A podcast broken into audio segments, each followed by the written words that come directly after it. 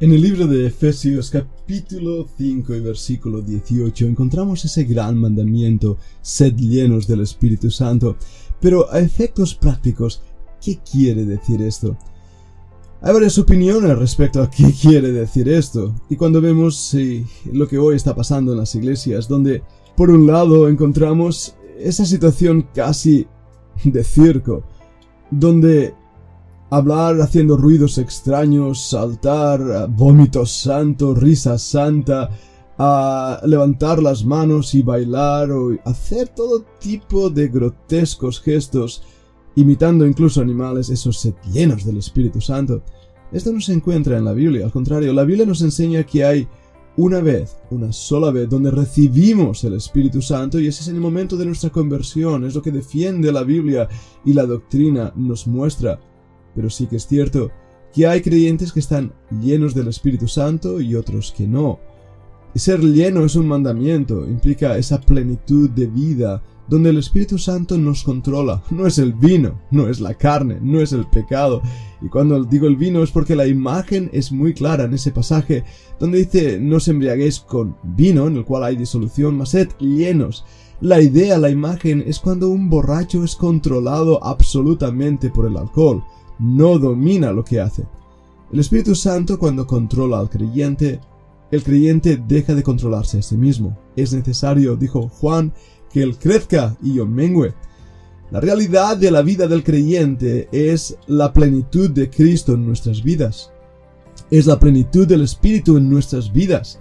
Es entonces cuando la vida crucificada empieza a tener sentido, no ya yo, más Cristo en mí, dirá el apóstol Pablo.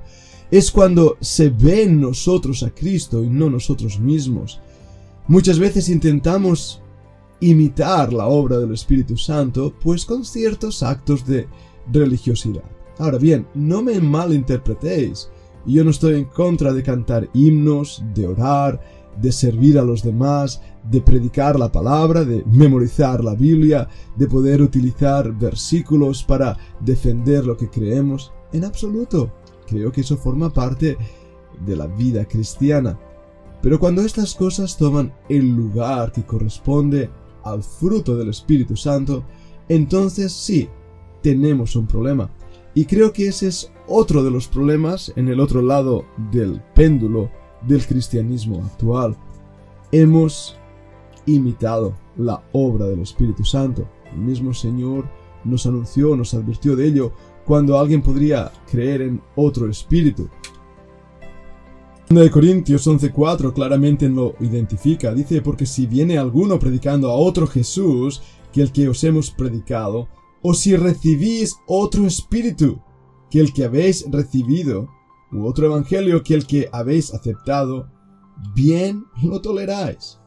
Esa es la realidad. Estamos viendo otro espíritu en el cristianismo actual que no es el espíritu de Dios. Vayamos un momento al libro de Gálatas. Ya hemos hablado de ello durante el podcast de esta semana sobre el fruto del Espíritu y el fruto de la carne, pero sería necesario repasar algunas verdades. Vayamos al libro de Efesios nuevamente y descubramos allí cómo hay una conexión directa del Espíritu Santo y la vida del creyente en muchos aspectos. En el capítulo 4 y versículo 30 dice, y no contristéis al Espíritu Santo de Dios, con el cual fuiste sellados tiempo pasado, el sello del Espíritu, y dice para el día de la redención, o sea que el sello del Espíritu que recibimos cuando nos convertimos es hasta el día de la redención. No, no lo perdemos al Espíritu Santo, pero dice que lo podemos contristar. Ahora bien, en este mismo capítulo 5 nos da diferentes imperativos. Sed, andad, mirad, amad y estad firmes. Esos imperativos se encuentran unidos a la obra del Espíritu Santo en el creyente. De hecho, es muy interesante como dice el versículo 9, empezando en el versículo 8 del capítulo 5, porque en otro tiempo erais tinieblas, más ahora sois luz en el Señor, andad imperativo como hijos de luz. Sigue leyendo porque el fruto del Espíritu es en toda bondad, justicia y verdad. Tres palabras que muestran la vida del creyente, que va a afectar todo lo que hace. Y continúas leyendo ese capítulo y vas descubriendo más y más cómo la obra del Espíritu va transformando totalmente. El versículo 18, no os embriaguéis con vino en lo cual hay disolución, antes bien, sed, forma imperativa, llena del Espíritu. Y cuando tú haces eso, continúa leyendo, hablando entre vosotros con salmos, con himnos y cánticos espirituales, cantando y alabando al Señor en vuestros corazones, dando siempre gracias por todo al Dios y Padre, en el nombre de nuestro Señor Jesucristo. Fíjate bien cómo la vida del Espíritu incluso cambia tu manera de hablar, enriquece tus labios con los salmos, los himnos, los cánticos, las melodías, es lo que quiere decir cantar ahí, y las alabanzas al Señor porque fluyen de tu corazón, de la abundancia del corazón, habla la boca. La obra del Espíritu Santo va a cambiar tu matrimonio, versículos 22 en adelante. Un hombre, una mujer sujeta al Espíritu Santo está dando fruto. Versículo, el capítulo 6, los hijos. Ocurre lo mismo. Ocurre lo mismo. Cambia nuestra vida. Y por eso llega por fin ese conocido versículo de la armadura del creyente, en el versículo 14 donde nos dice, Estad pues firmes, ceñidos vuestros lomos con la verdad y vestidos con la cota de justicia. Pero mira el versículo número 17. Y tomad el yelmo de la salvación y la espada del Espíritu, que es la palabra de Dios. Una vez más, una conexión entre el Espíritu Santo, su obra, y la palabra de Dios. Pero vayamos un momento al libro de Gálatas para hablar de ese fruto del Espíritu. Voy a leer Gálatas 5 y versículo 16 en adelante, donde dice, digo pues, andad en el Espíritu, forma imperativa, andad en el Espíritu, y no satisfagáis los deseos de la carne. Porque el deseo de la carne es contra el Espíritu y el Espíritu contra la carne, y estos se oponen entre sí para que no hagáis lo que queréis. Pero si sois guiados por el Espíritu, no estáis bajo la ley y manifiestas son las obras en plural de la carne que son adulterio, fornicación, inmundicia, lascivia, idolatría, hechicerías, enemistades, pleitos, celos, iras, contiendas, disensiones, herejías, envidias, homicidios, borracheras, orgías y cosas semejantes a estas, acerca de las cuales os amonesto, como ya os lo he dicho antes, que los que practican tales cosas no heredarán el reino de Dios. Mas el fruto en singular del Espíritu es amor, gozo, paz, paciencia, benignidad, bondad, fe, mansedumbre, templanza. Contra tales cosas no hay ley, pero los que son de Cristo han crucificado la carne con sus pasiones y deseos. Si vivimos por el Espíritu, el original en griego dice, si vivimos en el Espíritu, andemos también por el Espíritu. La clave de lo que estamos diciendo, por lo tanto, es una vida controlada absolutamente por el Espíritu Santo. Entonces y solo entonces podremos producir el fruto del Espíritu, porque si intentamos producirlo aún en la carne, vamos a fracasar. El fruto viene del Espíritu. Una persona que está controlada por Él va a tener amor, gozo, paz, paciencia, benignidad, bondad, fe, mansedumbre, templanza.